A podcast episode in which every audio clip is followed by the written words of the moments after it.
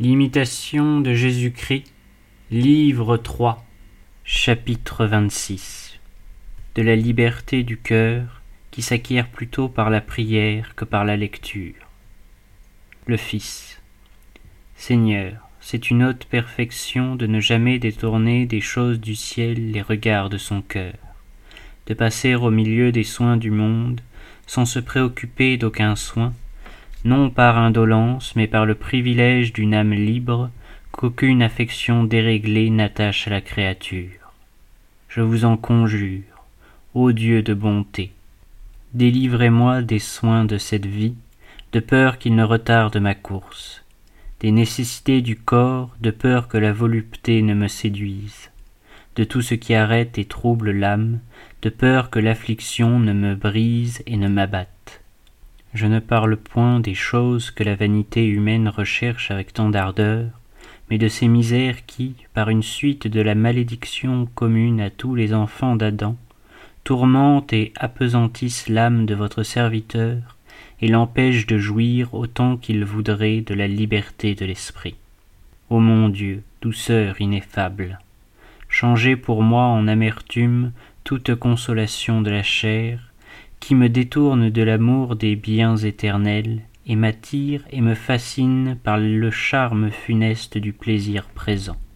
Que je ne sois pas, mon Dieu, vaincu par la chair et le sang, trompé par le monde et sa gloire qui passe, que je ne succombe point aux ruses du démon. Donnez-moi la force pour résister, la patience pour souffrir, la constance pour persévérer. Donnez-moi, au lieu de toutes les consolations du monde, la délicieuse onction de votre esprit, et au lieu de l'amour terrestre, pénétrez-moi de l'amour de votre nom. Le boire, le manger, le vêtement, et les autres choses nécessaires pour soutenir le corps sont à charge à une âme fervente. Faites que j'use de ces soulagements avec modération, et que je ne les recherche point avec trop de désir. Les rejeter tous, cela n'est pas permis, parce qu'il faut soutenir la nature mais votre loi sainte défend de rechercher tout ce qui est au-delà du besoin et ne sert qu'à flatter les sens. Autrement la chair se révolterait contre l'esprit. Que votre main, Seigneur, me conduise entre ces deux extrêmes, afin qu'instruit par vous, je me préserve de tout excès. Réflexion. En voyant combien les hommes sont enfoncés dans la vie présente, l'importance qu'ils attachent à tout ce qui s'y rapporte, le désir qui les consume d'amasser des biens et de s'en assurer la perpétuelle jouissance, croirait-on jamais qu'ils soient persuadés que cette vie doit finir et finir si tôt? Dans leur longue prévoyance, ils n'oublient rien que l'éternité.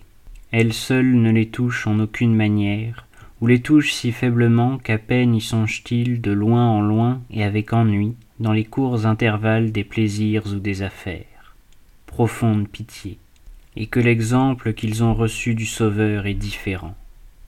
Il a passé sur la terre comme un homme errant, comme un voyageur qui se détourne pour se reposer un peu. Voilà notre modèle.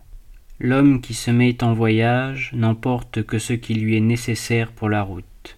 Ainsi, dans notre voyage vers le ciel, nous devons n'user des choses d'ici-bas que pour la simple nécessité et ne voir dans ce qui est au-delà qu'un fardeau souvent dangereux et au moins toujours inutile. Que faut-il à celui qui passe? Le voyageur, altéré, approche ses lèvres de la fontaine et étanche sa soif de l'eau la plus proche. Il s'assied contre le premier arbre qu'il rencontre sur le bord du chemin, et puis, ayant repris ses forces, il recommence à marcher. Une seule pensée l'occupe celle d'achever promptement sa course. Ira-t-il attacher son âme aux objets divers qui frappent ses regards à mesure qu'il avance, et se tourmenter de mille soins pour se former un établissement stable dans le pays qu'il traverse, et qu'il ne reverra jamais?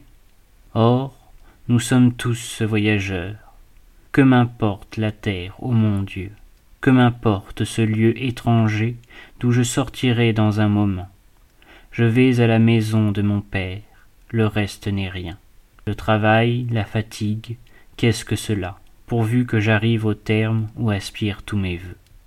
Mon âme a défailli de désir, mon cœur et ma chair ont tressailli de joie dans l'attente du Dieu vivant.